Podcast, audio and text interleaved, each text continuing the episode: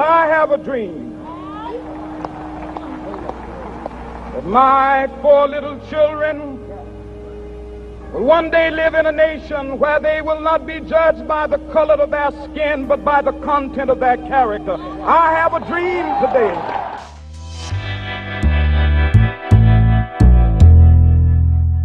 Aqui em casa a gente tem um livro muito bom chamado O Pequeno Manual Antirracista, da autora Jamila Ribeiro.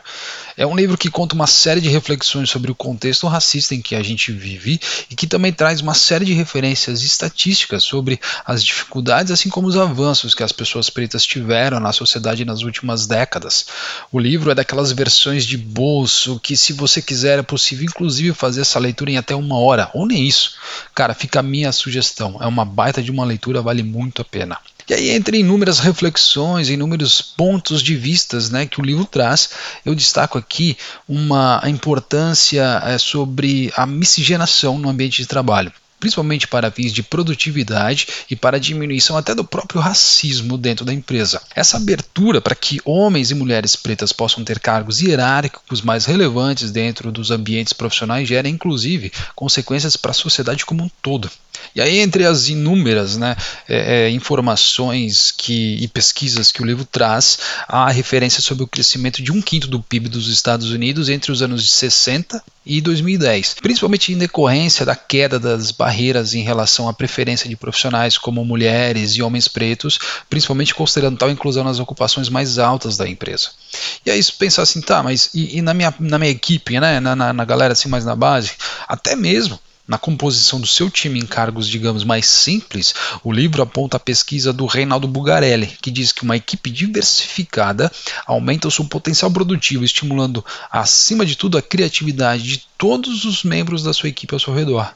Um outro ponto de destaque sobre a importância dessa miscigenação é na relação interracial de pessoas em um mesmo ambiente físico. E aí esse ambiente ele pode ser acadêmico ou profissional, na qual é comprovadamente eficaz na redução do racismo na sociedade. E por fim, a presença de mais pessoas pretas em posições de destaque e liderança é importantíssima para que as novas gerações não carreguem estereótipos raciais em relação à educação ou à própria profissão. É, apesar de apesar de ser algo até difícil de aceitar, né, convenhamos, a baixa presença de pessoas pretas no ambiente de trabalho ou mesmo distantes de cargos de gerência pode deixar o espaço altamente suscetível a violências racistas.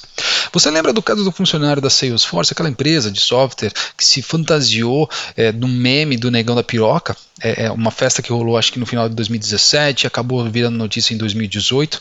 Pois bem, a matriz da empresa lá nos Estados Unidos demitiu não só o funcionário que se vestiu do negão da piroca, mas assim como seu gerente e até o diretor da filial brasileira pela brincadeira. Ou seja, muito mais do que você ser contra o racismo é de fato agir com ações antirracistas. Acho que é essa é a pegada do livro. Mas sabemos que o problema é muito complexo ainda. Né? Essa dificuldade de inclusão, ou a simples dificuldade de aceitar carta ao racismo é um dos nossos maiores problemas para superar as barreiras da diversidade.